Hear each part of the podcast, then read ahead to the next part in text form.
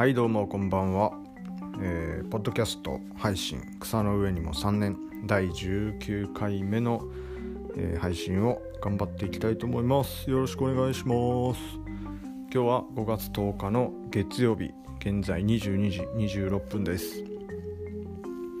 えっ、ー、とね一回子供が寝てくれたので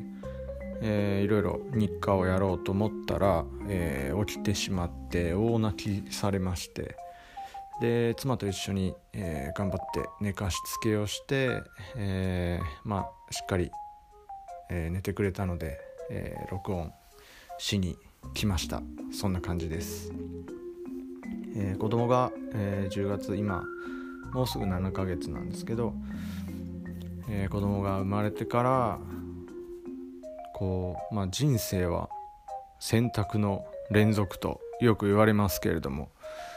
もうまさに僕も子供が生まれてからこうすごく選択を迫られる場面が、えー、毎日あります。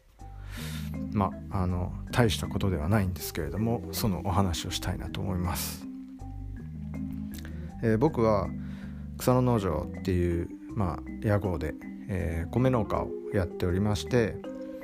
で家で仕事家でというか、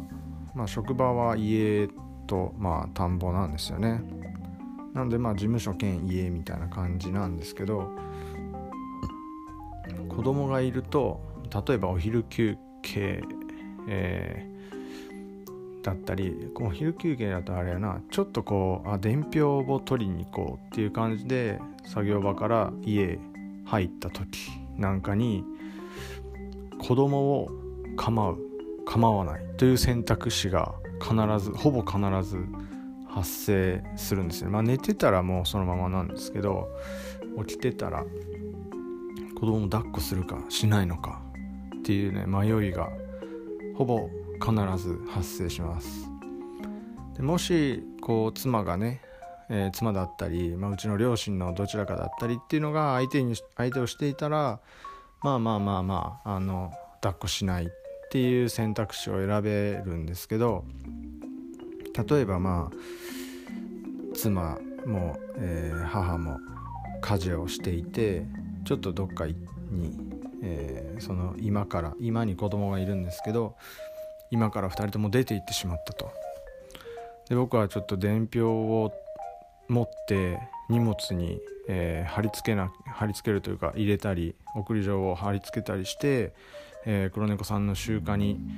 間に合うようにしないといけない。それを取りに来ただけなのに。でも子供を置いとくほっとくわけにもいかないな。っていうねこうなんか大義名分みたいなものができてしまってで、えー、抱っこするとえー、子供も喜ぶわけですよ。でそうすると僕も嬉しくなっちゃって。でも一回抱っこするとねとても話しがたいんですよね。で子供もその抱っこされてしまっているのでもっと遊びたいみたいな感じで置かれるとちょっとねあのううっとぐずったりするんですよね。まあ泣くまではいかなかったりするんですけど、まあ、ちょっと泣いてあのあダメやなと思ったら泣き止むっていうような感じなのは分かってるんですけどやっぱりそういう風なあの降ろされて残念みたいなリアクションをされると僕もすごく起きにくい。でまあその面倒見てるっていう大義名分もあり伝票を持って荷物の用意をしなければならないにもかかわらず子供とちょっと遊んでしまうというね。でそれがこう楽しくなってくるとその伝票のことを、まあ、忘れるまではいかんですけどやばいなややばいなというかあいかなあかんなと思いながらもどんどんその子供と遊ぶ時間を、えー、引き延ばしてしまうというようなことがよくあります。まあそんな感じで、えー、子供が生まれましてまあ本当あのすごく家の中が明るく、えー、笑顔の、まあ溢れるほどではないですけどね。笑顔の量は間違いなく増えたかなと思います。本当にこう何て言うかあのー、まだ生まれて7ヶ月しか経っていないのにこのうちの家族の中でものすごい存在感と、えー、大人への影響っていうのを与えてくれていますね、えー、うちの子供は。本当なんかすごい